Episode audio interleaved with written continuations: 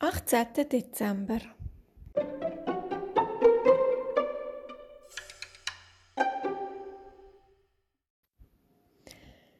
Der kleine Igel rast zum Dachsbau, aber niemand öffnet. Ich muss alle meine Freunde so schnell wie möglich zusammentrommeln, keucht der kleine Igel. Entschlossen rennt er in den Wald.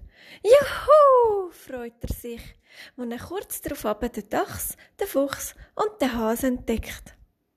Loset mal alle, ruft der kleine Igel seinen Freunden zu.